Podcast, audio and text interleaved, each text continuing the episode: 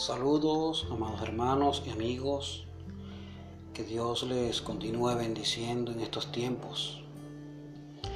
Hoy vamos a abordar un tema que esperemos nos, sea de edificación para nuestras vidas. Vamos a leer en Colosenses, Colosenses capítulo 2, versos 14 y 15. Dice la palabra anulando el acta de los decretos que había contra nosotros, que nos era contraria, quitándola de en medio y clavándola en la cruz, y despojando a los principados y a las potestades, los exhibió públicamente, triunfando sobre ellos en la cruz. Hay una nueva versión internacional que dice, desarmó a los poderes y a las potestades. Por medio de Cristo los humilló en público al exhibirlos en su desfile triunfal. Así se llama el tema de hoy, desfile triunfal. Este tema que vamos a hablar es cuando Cristo está muriendo en la cruz del Calvario y, y el apóstol Pablo dice que lo que estaba haciendo Cristo en la cruz del Calvario era anulando un acta de decretos que nos estaba haciendo contraria.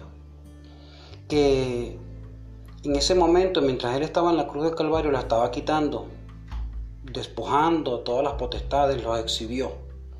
Ese fue el triunfo que Cristo hizo en la cruz del Calvario. Ahora bien, en esos tiempos, cuando un prisionero condenado a morir era crucificado, se hacía en la carretera principal que iba desde Damasco a Jerusalén, es decir, por donde todos pasaban. El crimen por el cual el prisionero era ejecutado se colocaba en la cruz sobre su, sobre su cabeza y la gente que pasaba podía ver al prisionero agonizando, ya casi muriendo, y podían leer el crimen por el cual él fue clavado en la cruz. Es decir, era un espectáculo público diseñado como un elemento de enseñanza o persuasión para la gente, para que le sirviera de aprendizaje. En el ámbito terrenal, el letrero que, estaba sobre la cabeza de Jesús se leía Jesús de Nazaret, rey de los judíos, con lo cual se indicaba que su crimen era contra, contra Roma en forma de traición. Pero eso era en lo terrenal, en lo físico. Pero en lo espiritual, estaba ocurriendo algo más grande, más poderoso. En el ámbito espiritual, el letrero que Jesús mismo clavó en la cruz enumeraba, enmarcaba, decía cada pecado cometido por la humanidad. Es decir, por ti y por mí. Estaba sucediendo entonces que Cristo estaba exhibiendo públicamente a Satanás y sus seguidores, los cuales estaban alegremente mirándolo morir. Ellos se alegraban, que la muerte de Jesús estaba siendo ejecutada y, era el plan, el cumplimiento del plan que cuidadosamente ellos habían hecho. Pero lo que no sabían es que en esa muerte, por esa muerte no era el fin de la esperanza de la humanidad. Al contrario, fue la llave que abrió la puerta a la libertad. Toda atadura que Satanás tenía sobre la humanidad ahora estaba siendo rota. Satanás había sido completamente desarmado y todo el ámbito espiritual lo podía ver claramente. El enemigo estaba siendo mostrado con un espectáculo público. En lugar del Salvador, que colgaba en la cruz del Calvario, el que estaba siendo ridiculizado, dice una, una versión, era Satanás. Ese fue el triunfo del Señor Jesucristo sobre Satanás.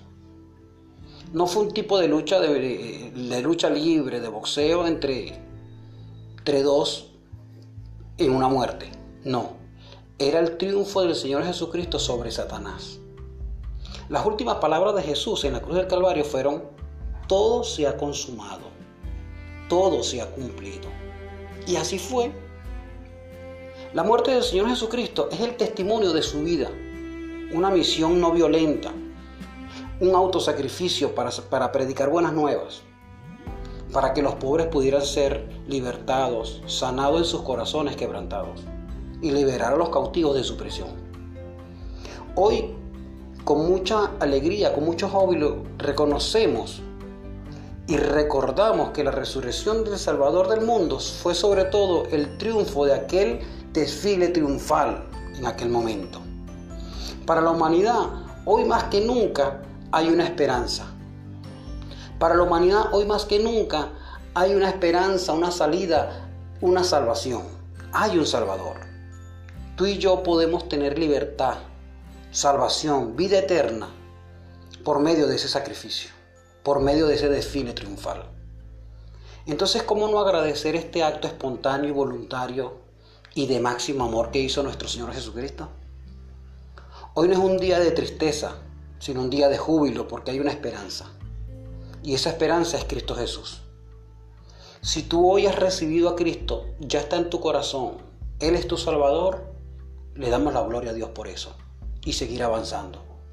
Pero si no lo tienes, es tiempo de buscarlo es tiempo de entender que hubo alguien que tuvo un desfile triunfal para que tú y yo tuviéramos libertad. Y Él es Jesucristo. Acéptale. Dios te bendiga, Dios te guarde.